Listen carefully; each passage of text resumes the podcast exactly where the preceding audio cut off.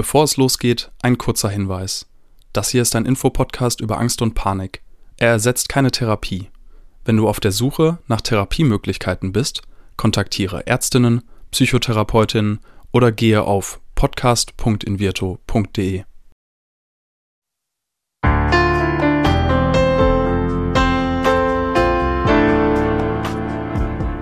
Herzlich willkommen bei Keine Panik, dem Angstpodcast von Invirto.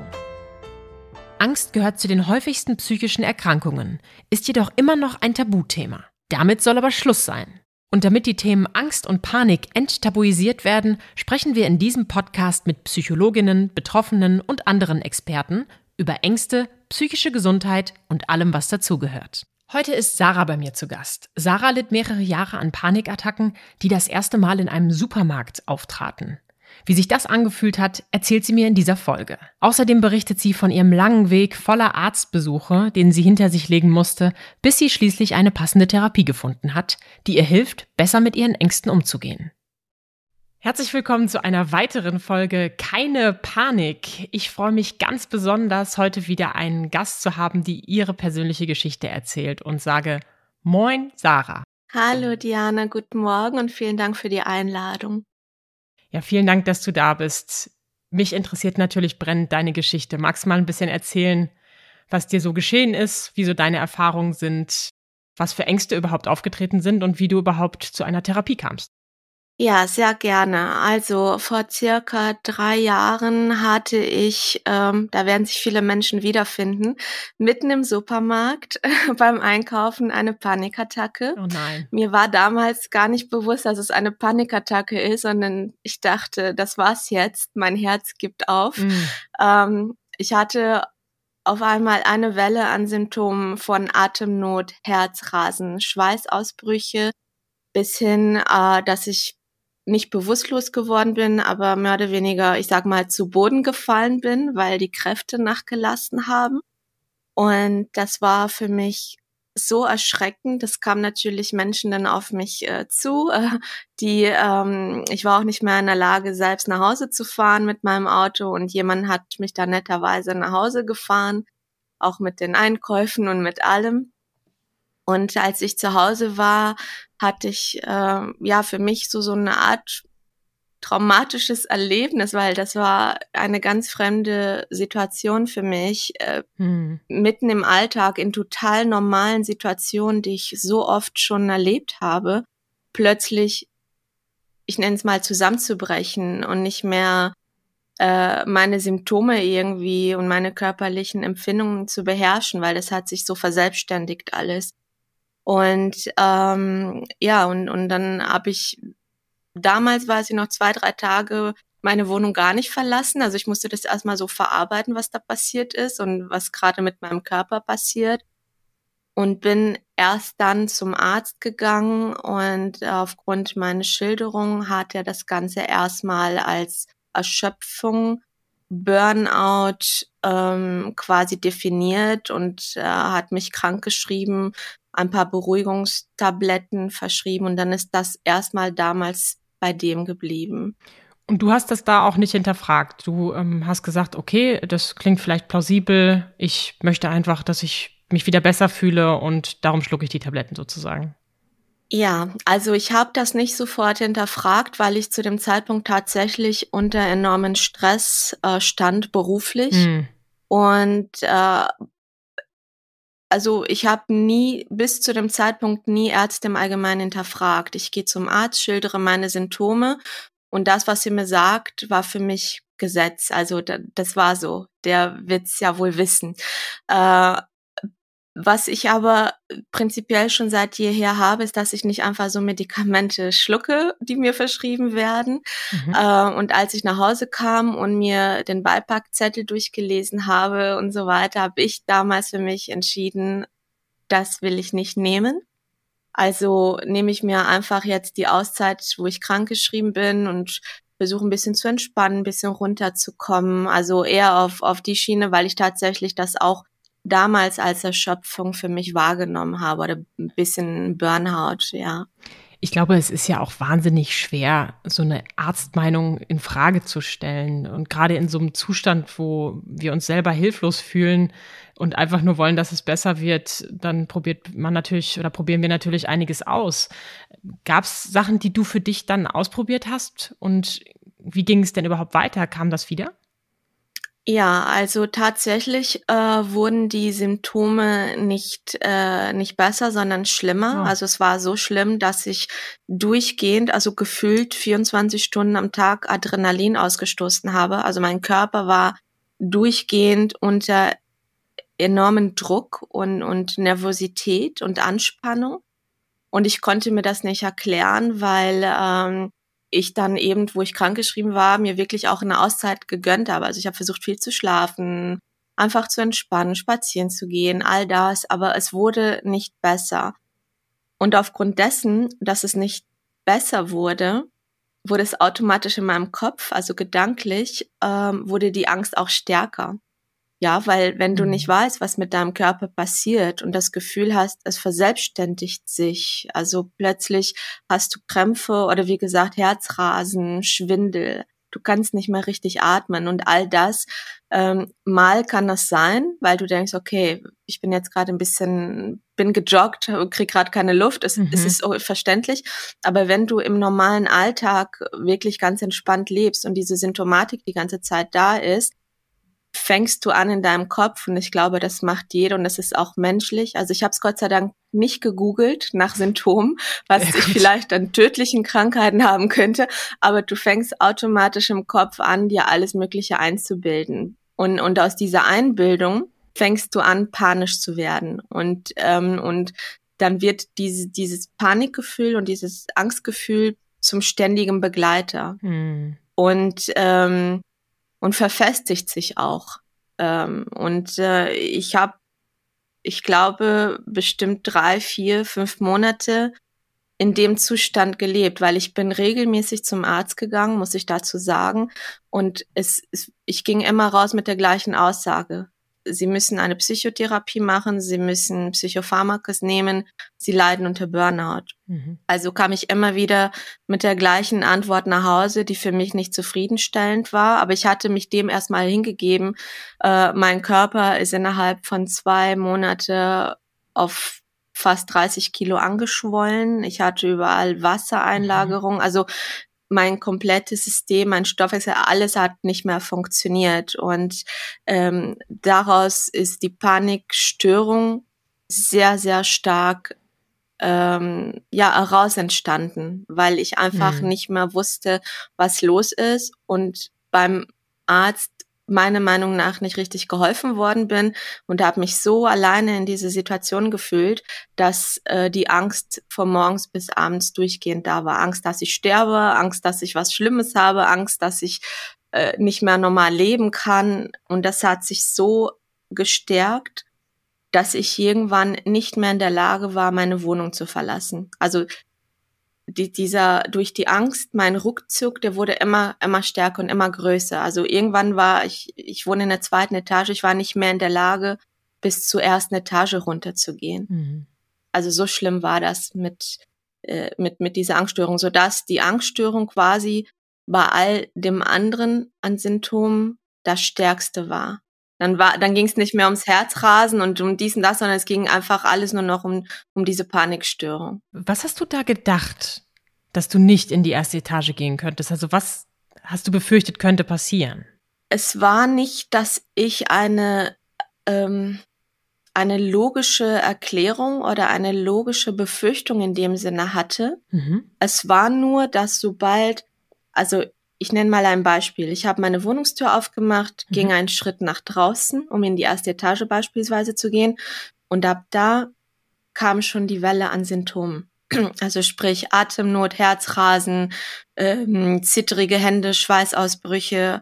Ich konnte das gar nicht kontrollieren. Das heißt, mein Gedanke war nicht der, äh, okay, ähm, jetzt kommt jemand und entführt mich im Treppenhaus oder also irgendwas Logisches, sondern es war vielmehr, okay, mein Herz rast gerade so schnell, es wird es nicht überleben, ich kipp hier gleich tot um. Also ähm, was macht man automatisch, wenn man sich in Gefahr fühlt? Flüchten. Man versucht sich in Sicherheit zu begeben und meine mhm. Sicherheit war dann, okay, ganz schnell in die Wohnung rein, Tür zu, durchatmen, warten, bis die Symptome sich wieder entspannen. Und das ist eben auch das Gefährliche bei der Sache, ja, weil wenn du als ähm, Betroffene von Angststörungen äh, weißt, wo deine Sicherheitszone ist, befindest du dich sehr oft da, mhm. um eben nicht in die Angstsituation zu kommen. Mhm. Und das ist der Teufelskreis auch bei dem Ganzen. Ja, die Angst vor der Angst mal wieder, ja. ne? Die klopft dann an. Wenn du das so erzählst, merke ich selber auch sofort richtig, also ich spüre einfach dein Gefühl, weil das, wie du das beschreibst, das ist natürlich auch was. Das fände ich, glaube ich, auch schrecklich, wenn mir das so passieren würde oder ich das empfinden würde. Und du hast jetzt davon gesprochen, dass die Ärzte meistens gesagt haben, machen Sie mal eine Psychotherapie. Mhm. Vielleicht noch auf, der, auf Basis der falschen Diagnose, wie du es vorhin gesagt hast, weil sie eher vermutet haben, du hast einen Burnout. Vom Grundsatz her wäre jetzt ja die Psychotherapie aber gar nicht verkehrt gewesen. Hast du das in Betracht gezogen oder wie hast du dann weitergemacht? Ich habe das in Betracht tatsächlich gezogen, bin auch zweimal äh, zu einer Gesprächstherapie gegangen. Für mich war aber klar, dass das nicht mein Weg ist. Ähm, mhm. Was nicht heißt, dass es nicht anderen Menschen hilft. Mhm. Also da muss jeder für sich reinfühlen und auch entscheiden. Für mich war das nicht mein Weg, weil ich saß da und das war ja eine Psychotherapie nach Norm. Äh, erzählen Sie mal aus Ihrer Kindheit und so weiter und so fort. So, so fing es quasi, oder was belastet Sie aktuell? Ähm, dadurch, dass ich mich aber vorher schon sehr mit Gesundheit und, und gesunden äh, Lifestyle beschäftigt habe, gesunde Ernährung und so weiter, war für mich eigentlich klar, dass all diese Symptome nicht rein Vielleicht liege ich auch falsch, aber für also ich rede jetzt von von meiner Geschichte. Also für mich war klar, dass die ganze Symptomatik nicht rein aus einem vielleicht traumatischen Erlebnis ähm, vorhanden sein kann. Also äh, ich hatte, es war so viel körperlich da an Symptomen, dass ich dachte, ich, ich kann dann noch drei Jahre sitzen und über meine Kindheit erzählen, aber ähm, es hilft mir nicht. Ich, es hilft mir nicht, beziehungsweise ich habe einfach das Ganze im Hinterkopf hinterfragt, was, was wäre vielleicht wenn? Vielleicht ist da noch was anderes. Sollte ich vielleicht auch eben auf der körperliche Ebene schauen, ob alles in Ordnung ist, ob vielleicht körperlich irgendwas nicht stimmig ist, was vielleicht diese Symptomatik auslöst, was mir wiederum Angst bereitet. Äh, und deswegen habe ich mich mit der damaligen Psychotherapie nicht alleine quasi zufrieden gegeben. Also es war für mich dann nicht Endstation, sondern ich habe angefangen, dann eigenständig ähm, ja ein bisschen zu lesen, ein bisschen äh, zu forschen, ein bisschen nachzugucken, was bei anderen Leuten äh, vielleicht der Fall war, die ähnliche Symptome hatten. Und so hat sich das Ganze wie so ein Puzzlestein so nach und nach aufgebaut. Und du hast dann auch nach körperlichen Symptomen geguckt? Das war ja dann anscheinend dein Verdacht. Ja, also nachdem ich ein Jahr lang ähm, da immer wieder zum damaligen Arzt gegangen bin und, und er absolut nicht davon abzubringen war ähm, von, von seiner Meinung, ja, äh, mhm. äh, und ich am Ende so verzweifelt war, ich habe ihm gesagt, bitte machen Sie mir einen Bluttest komplett und wenn ich schwarz auf weiß sehe, dass körperlich alles wirklich in Ordnung ist, mhm. fahre ich nach Hause, packe ich meine Sachen und liefere mich selbst in die Psychiatrie ein. Das habe ich wirklich so gesagt, weil ich dachte, okay, dann, dann, dann ist es soweit. So. Mhm. Ähm, und der wollte aber nicht. Der war, also ich glaube, das ist dann auch immer der schmale Grad, die Kränkung eines Arztes, wenn man als Patient seine Aussage vielleicht in Frage stellt oder anzweifelt. Ähm, ja, also ich, ich wollte da, für mich, das war noch nicht das Ende der Geschichte. Das heißt, ich bin dann da raus aus der Praxis und habe ähm, dadurch, dass ich vorher schon ähm, mit der Schilddrüse Problem hatte, mhm. bin ich nach einem Jahr auf die Idee gekommen, mich vielleicht mit der Schilddrüse ein bisschen mehr zu befassen und äh, mit den Symptomen, die dadurch ausgelöst werden können.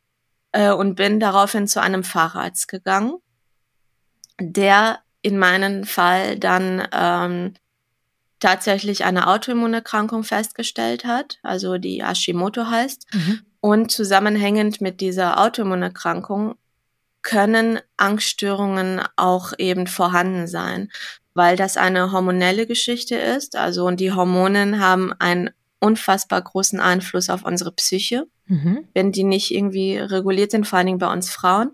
Und äh, darüber hinaus ähm, ist das auch eben ähm, stoffwechselbezogen. Das heißt, wenn der ganze Stoffwechsel nicht richtig funktioniert, funktioniert auch eben ich, ich, ich sag's mal, der ganze Körper nicht, ja, deine Verdauung nicht, dein, dein, dein Schlafrhythmus nicht, alles Mögliche wirkt sich darauf.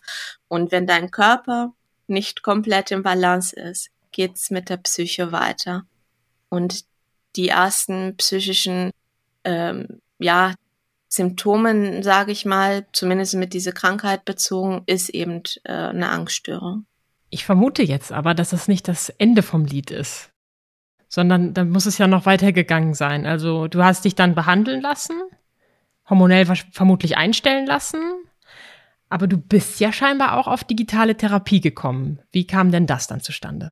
Ja, also äh, als ich wusste, was ich hatte, war ich sehr froh, eine Krankheit schwarz auf weiß bestätigt zu bekommen. Ich habe auch nie gedacht, dass man sich über eine Krankheit freuen kann, aber es war tatsächlich der Fall. Und dann ging es für mich los mit, äh, okay, was muss ich alles machen und umstellen, damit es mich, äh, damit es mir hilft, symptomatisch.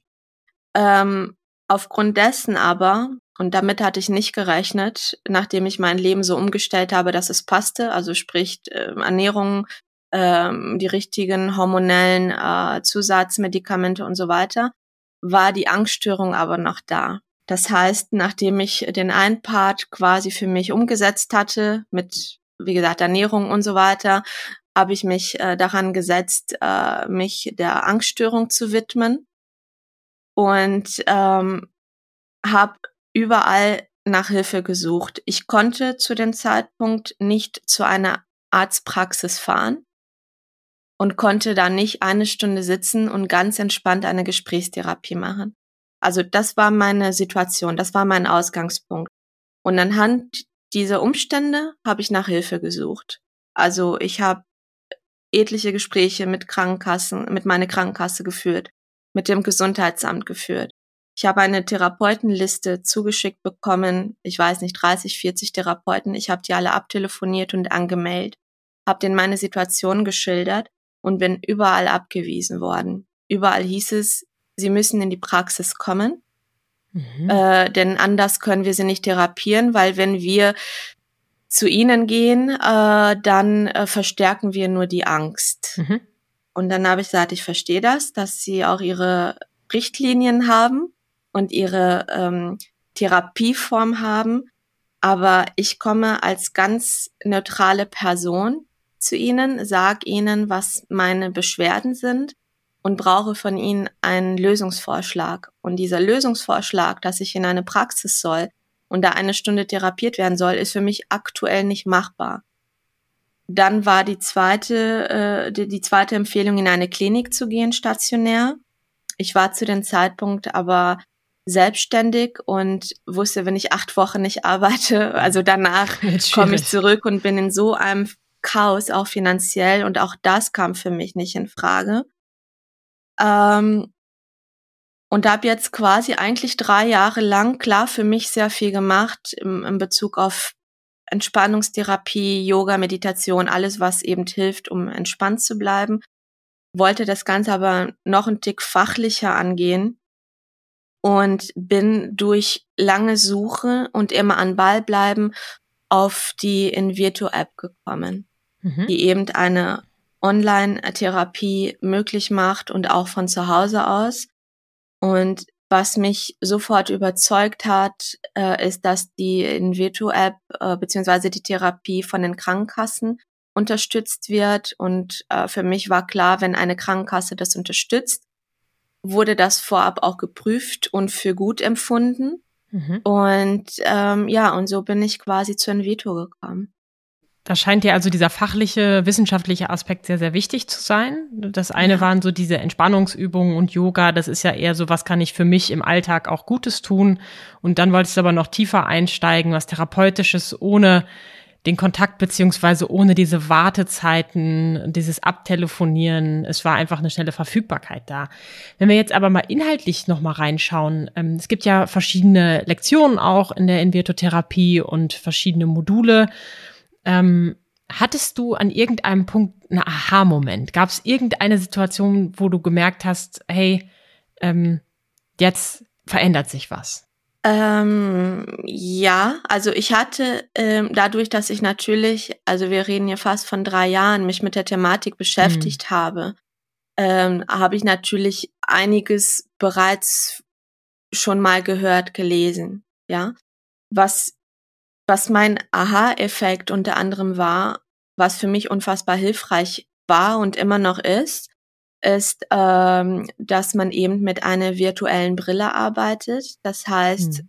im Zusammenhang oder begleiten mit der Invirto Online-Therapie hat man die Möglichkeit auch ähm, das Gefühl zu bekommen, was ist, wenn ich im Alltag Situationen mich wirklich befinde, zwar auf virtueller Ebene, aber symptomatisch fühlst du das ja auch, auch körperlich, mhm. äh, wie eben im Supermarkt, in einem vollen Supermarkt oder im Wald oder wie auch immer. Also das äh, das, das hatte ich mir auch immer gewünscht, weil ich immer gesagt habe, ja, aber ich, ich kann ja super viel drüber reden. Also jetzt nicht mit Invito, sondern vorab mit anderen Therapeuten.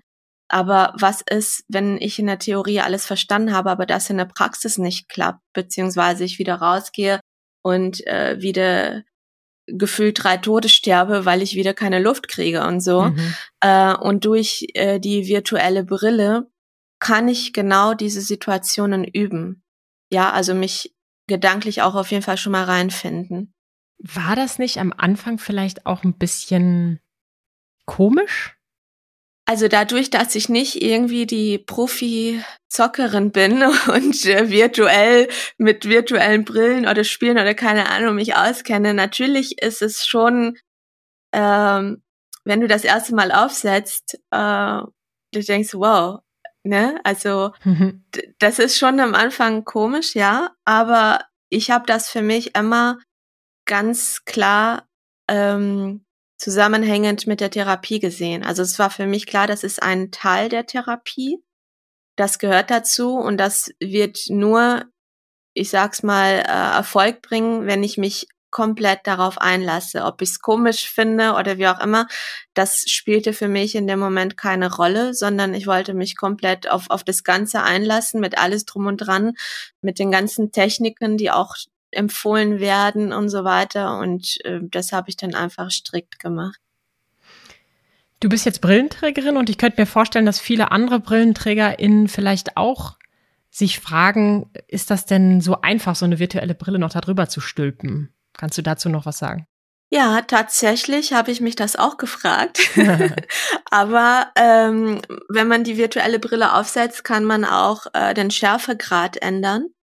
Und dementsprechend, also äh, ich weiß es nicht, wahrscheinlich davon abhängig, wie gut oder wie schlecht jemand sieht, aber für mich, und ich bin wirklich blind, ähm, ich komme da total gut mit aus. Also ich kann auch alles erkennen und alles sehen und äh, das war für mich überhaupt kein Problem. Du hast beschrieben, dass diese Situationen, die aufgetreten sind im Alltag, für dich besonders hilfreich waren. Das ist ja mhm. auch was, was jetzt eine Psychotherapie so nicht so leisten kann, es sei denn, der Therapeut geht mit dem Patienten irgendwie nach draußen und dann übt man was gemeinsam. Die mhm. Brille kann aber sozusagen jederzeit an deiner Seite sein. Das ist also ein Vorteil ähm, und was Gutes gewesen. So eine Therapie beinhaltet aber ja auch immer schwierige Momente oder Hürden oder Rückschläge. Gab es in dieser ganzen Zeit auch Momente, wo du das Gefühl hast, das ist jetzt ein Hindernis oder hier komme ich nicht weiter? Gar nicht äh, direkt während äh, ich die App genutzt habe, äh, mhm. sondern vielmehr, ähm, ich meine, man geht, das, das geht schon einen, einen ähm, längeren Zeitraum. Du bist nicht durch mit der App in zwei Tagen, sondern du gibst dich wirklich in so eine Art virtuelle Therapieform. Und sehr oft hatte ich währenddessen für mich gefühlt, dass ich dachte, ja, so jetzt passt alles. Ich habe ich habe alles verstanden, ich habe alles innerlich äh, passt alles. Und dann äh, total mutig raus ab in den Alltag, nach mir kommt die Sinnflut ungefähr, so ich habe es alles. Und dann merkst du, oh, okay, oh, jetzt kommt doch wieder ein bisschen Angst auf, was ist das denn? Und das sind immer diese, wo man denkt, ah, okay, so ich nenne es mal ein bisschen kleine Rückschläge, die aber dazugehören. Es wäre ja zu schön, wenn man über Nacht plötzlich angstfrei wäre. Das ist ja, äh, und das wird auch in der App ganz deutlich gemacht, dass im Grunde, wenn, wenn du insofern eine starke Angststörung hast, dass du überhaupt Hilfe benötigst, dann ist das Ganze, was danach folgt, mit, mit viel Disziplin hm. mit Training verbunden. Also, dass man all das, was, was man in der App lernt, auch wirklich im Alltag umsetzt. Ähm, und, und das war eher, also ich würde es nicht Rückschläge sagen, aber es war eher dieses, man ist dann so übermütig, wenn man hm. äh, eben die Therapie äh, durchgemacht hat oder bis zum Ende gemacht hat, denkt, okay, Magie ist entstanden, alles ist wieder gut. Und dann geht man raus und merkt so, oh, okay, vielleicht doch nicht, weil man vielleicht einen schlechten Tag hat oder keine Ahnung. Und das ist eher das, ähm, was ich daraus auch auf jeden Fall gelernt habe, ja, dass ähm, eine Therapie dafür da ist, also ich spreche auch von mir, dir ja Bausteine mit auf den Weg zu geben, dass du dann für die Zukunft in deinem Alltag anwenden solltest, um eben mit, mit dieser Angststörung äh, besser umgehen zu können. Und wenn man das aber nicht macht, ja, wenn man diese Hilfsmethoden nicht anwendet, die äh, vorgeschlagen werden, auch bei der Invirtu-App, dann braucht man sich nicht wundern, ähm, ja, wenn, wenn die Angst immer noch stark da ist. Die virtuelle Therapie von Invirtu ist also nicht zu vergleichen mit dem Gaming-Pendant, wo man am liebsten alle Level sofort durchspielt, sondern es braucht eben ein bisschen länger und vor allen Dingen die Zwischenphasen sind die, die entscheidend sind. Das finde ich nochmal ganz wichtig zu betonen. Schön, dass du das auch nochmal so rausgestellt hast. Sag mal, wann hast du denn mit Invirtu angefangen? Also wie lange ist das jetzt schon her? Oh, gute Frage äh, was haben wir jetzt? Februar. Ich glaube, letztes Jahr Oktober oder November. Ich bin mir gar nicht mehr so sicher, wenn ich ehrlich bin. Aber ist schon ein paar Wochen her. Ich muss aber auch dazu sagen, dass ich nicht jeden Tag dran gesessen habe. Ja, also es gab auch mal ein, zwei Wochen, wo ich gar nichts gemacht habe, weil ich einfach beruflich so angespannt war, dass ich ja mich nicht ähm, in der Lage gefühlt habe, jetzt therapeutisch da irgendwas anzugehen. Ähm, aber das ist auch, das würde ich auch gerne noch äh, betonen, das ist das, was ich bei der Invirtu-App ähm, so unfassbar toll finde und mir auch immer gewünscht habe, ja, dass, ähm, weil Angststörungen werden alle relativ, ähm, ja, standardisiert behandelt, ja, also als Beispiel, wenn jemand mhm. eine Phobie vor Spinnen hat, äh, wird diese Phobie oder diese Angststörung gleich behandelt. Also wenn du zum, eine, eine Verhaltenstherapie machst beispielsweise, wird es gleich behandelt wie jemand, der äh, Flugzeugabstürze überlebt hat und dadurch Angst hat. Also es wird einfach so so verallgemeinert. Und ich habe mir immer gewünscht, dass es Therapien gibt ähm, in Bezug auf die Angststörung, die individuell möglich gemacht werden, ähm, wie auch eben vielleicht außerhalb einer Praxis, wo man äh, den Patienten da unterstützt, bis, also an die Grenze, bis wo er kann und da die Therapie quasi startet. Und ähm, durch die Enveto-App habe ich für mich persönlich ähm, diese ja Individualisierung, die ich mir gewünscht habe, weil du als ähm, äh, Nutzer selbst ein bisschen bestimmen kannst, wann du die App nutzt, also wann du, du kannst es auch mal aussetzen. Also ich habe mir das immer vorgestellt, was wäre, wenn ich heute einen schlechten Tag habe, hätte aber einen Termin in der Praxis und hätte nicht hinge hingekönnt. Hm. Würde den nächsten Termin vielleicht erst in drei Wochen bekommen. Ja. Äh, und mit der App kann ich das selbst regulieren. Wenn ich merke, dass ich heute so einen gestressten Tag habe, dass alles, was ich in der App erfahren würde, bei mir nicht ansetzt gedanklich, dann pausiere ich einen Tag und mache am nächsten Tag weiter. Und das finde ich persönlich sehr hilfreich, dass ich das so ein bisschen steuern kann. Ja, oder auch andersrum, du möchtest was machen und dann hast du gerade keinen Termin. Geht ja auch. So. Das ist natürlich äh, ein sehr großer Vorteil von, von so einer Therapieform. Und dass du das auch immer wiederholen kannst, ne? Du kannst ja die einzelnen Etappen oder ähm, äh, Bereiche der App kannst du immer wiederholen. Das habe ich auch sehr oft gemacht, weil manchmal hörst du zu, ähm, was der Therapeut sagt, bist aber vielleicht doch gedanklich ein bisschen abgelenkt. Mhm. Und dann kommt so ein Wort, wo du denkst, ach, warte mal, was hat er gerade nochmal gesagt? Und dann kannst du nochmal zurück. Mal schnell zurückspulen, ja. So, ne? Und, und das nochmal mhm. vertiefen mhm. und nochmal genauer hinhören. Und ähm, also für mich unfassbar toll und sehr, sehr unterstützend. Ja, das wäre tatsächlich ein bisschen schwierig in einer therapeutischen Sitzung zu sagen, Entschuldigung, können Sie das nochmal sagen? Ich habe gerade nicht so ganz nochmal, zugehört. Nochmal, ähm, genau. Ja, was hat sich denn für dich jetzt verändert? Wie sind die Ängste momentan?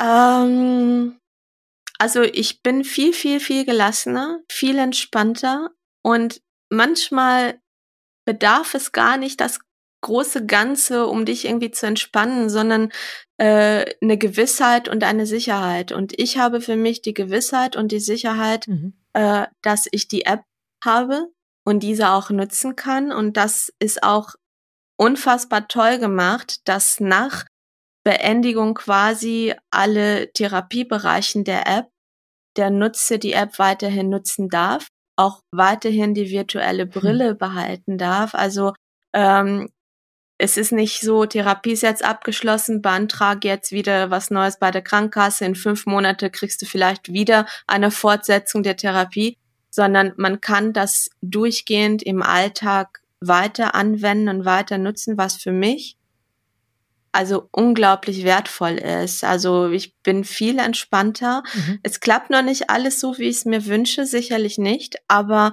ich weiß, dass ich dran bin und das wirklich versuche, so gut wie es geht, in meinen Alltag einzubringen, was ich in der App gelernt habe, in der Therapieform der App gelernt habe und weiß auch, dass ich jederzeit drauf zurückgreifen kann. Also wenn es ein Thema gibt, wo ich sage, okay, da würde ich gerne doch noch mal tiefer reingehen in Bezug auf die Erklärung der Symptomatik. Mhm. Ne, welche Symptome mit der Panik aufkommen, dass das alles normal ist, dass du nicht stirbst, dass du nicht erstickst und so weiter. Also ich weiß, ich kann mich dann nochmal hinsetzen und es zum 30. Mal hören, bis, bis es bei mir irgendwie Klick gemacht hat. Und alleine diese Sicherheit und diese Gewissheit ist für mich ähm, ja unglaublich hilfreich. Ja, mega. Vor allen Dingen auch gut, dass du jetzt nochmal ähm, betonst, dass es ja auch an einem selber liegt. Ne? Also wir selber müssen am Ende ganz viel tun im Alltag. Es ist jetzt nicht so, wir setzen uns eine Brille auf, haben das durchgehört und sind dann irgendwie Meister der Angst, sondern es ist einfach ein Prozess und es ist auch ganz normal, dass es wieder schwierige Momente gibt. Die gibt es im Leben ja auch. Wir sind ja auch nicht nur glücklich, sondern es gibt immer wieder Herausforderungen. Ähm, als letztes noch die Frage, gibt es etwas, das du anderen Menschen in ähnlichen Situationen noch mit auf den Weg geben möchtest? Ja, sehr gerne. Und zwar, dass Menschen, die eine Angststörung haben, sich bewusst machen, dass sie nicht hoffnungslose Fälle sind, dass sie nicht total, ich nenne es mal ein bisschen, nicht total ballerballer im Kopf sind, äh, sondern ähm, dass das einfach Symptomen sind, die auftreten aufgrund ja von von Lebensbedingungen, Lebenssituationen, Traumata, Krankheiten, wie auch immer, was alles dazu führt, dass eine Angststörung äh, plötzlich aufkommt und dass die Menschen nicht aufgeben, danach zu suchen, was es denen hilft, ähm, mit dieser Angststörung gut leben zu können. Also letztendlich, wie ich es gemacht habe, wenn die zum Arzt gehen, dass sie sich vielleicht vielleicht Sachen hinterfragen oder einfach weiter forschen, weil hätte ich nicht weiter hinterfragt und weiter geguckt, wäre ich niemals auf die Invito-App gekommen, was für mich bis jetzt in den letzten drei Jahren die beste, für mich persönlich die beste Therapieform war. Ja, und äh, man, man gibt sich so schnell auf, ne, dass man sagt, okay, ich kann nicht und vielleicht spinne ich, weil natürlich das gesamte Umfeld, wenn du eine Angststörung hast, Menschen, die keine Angststörung haben, verstehen das nicht. Das ganze Umfeld, die Familie, die Freunde, alle machen so viel Druck und ähm, dass man bei sich bleibt und nicht an sich selbst zweifelt und ähm, nicht aufhört, nach, nach einer Therapieform zu suchen, die für die Person eben hilfreich ist. Und ähm, ja, also ich habe irgendwann mal einen Satz gesagt bekommen, den ich abschließend gerne hier noch äh, sagen möchte für alle Betroffenen, äh, dass mir gesagt worden ist, du hast eine Angststörung, du bist aber nicht eine Angststörung. Also, dass man sich nicht darüber definiert, sondern dass man weiß, man hat es Man ist das aber nicht. Und wenn man was hat, kann man vielleicht auch was tun, um das in irgendeiner Form zu ändern, zu verbessern, zu erleichtern. Und ja, das ist das, was ich gerne abschließend noch mit auf den Weg geben möchte. Das finde ich ganz besonders schön äh, als Bild nochmal. Und die wichtigste Frage für mich, gehst du wieder in den ersten Stock? Ja, ich gehe auch raus, ich gehe auch spazieren, ich kann auch in der Sonne drei Stunden Buch lesen. Ähm, jetzt Supermarkt äh, bedingt mit Maske, wo du durch die Maske auch schon eh das Gefühl hast, du kannst nicht richtig atmen und so weiter, ist dann natürlich für uns Angstpatienten äh, noch eine größere Herausforderung. Aber ich stress mich dann nicht. Also ich jeder Schritt ist für mich Erfolg, ja. Und ähm, also ich weiß einfach, ich habe für mich die Gewissheit, solange ich am Ball bleibe, solange ich eben das alles anwende, was ich in der in Virtu ähm, Online-Therapie gelernt habe, weiß ich, dass das Ziel nahesteht. Ne? Und das ist gut so. Sarah, ganz, ganz vielen Dank für deine Worte, für deinen Mut, auch deine Geschichte hier zu teilen und noch einmal zum Abschluss deine Worte. Ja, du bist die Anstörung nicht, du hast eine Anstörung. Sie ist nur ein Teil von dir. Und runtergebrochen kann man wahrscheinlich genauso gut sagen, du bist die Angst nicht, du hast gerade Angst. Sie ist gerade ein Teil von dir, aber nicht dein Ganzes. Mhm. Das finde ich eine super Inspiration dieser Folge. Ganz, ganz lieben Dank dafür und weiterhin ganz viel Erfolg beim Üben. Danke, Sarah. Danke euch für die Einladung und alle Angstpatienten gebt nicht auf. Es wird besser. Yay. Dieser Podcast wird präsentiert von Invirto, der Therapie gegen Angst. Wenn auch du oder jemand aus deinem Umfeld unter Ängsten leidet, dann kann die Invirto-Therapie eine mögliche Hilfe sein. Erfahre unter invirto.de mehr über die erste vollständig digitale Therapie gegen Angst. Wenn euch die Folge gefallen hat, abonniert unseren Podcast und seid auch das nächste Mal wieder dabei, wenn es heißt Keine Panik, der Angst-Podcast.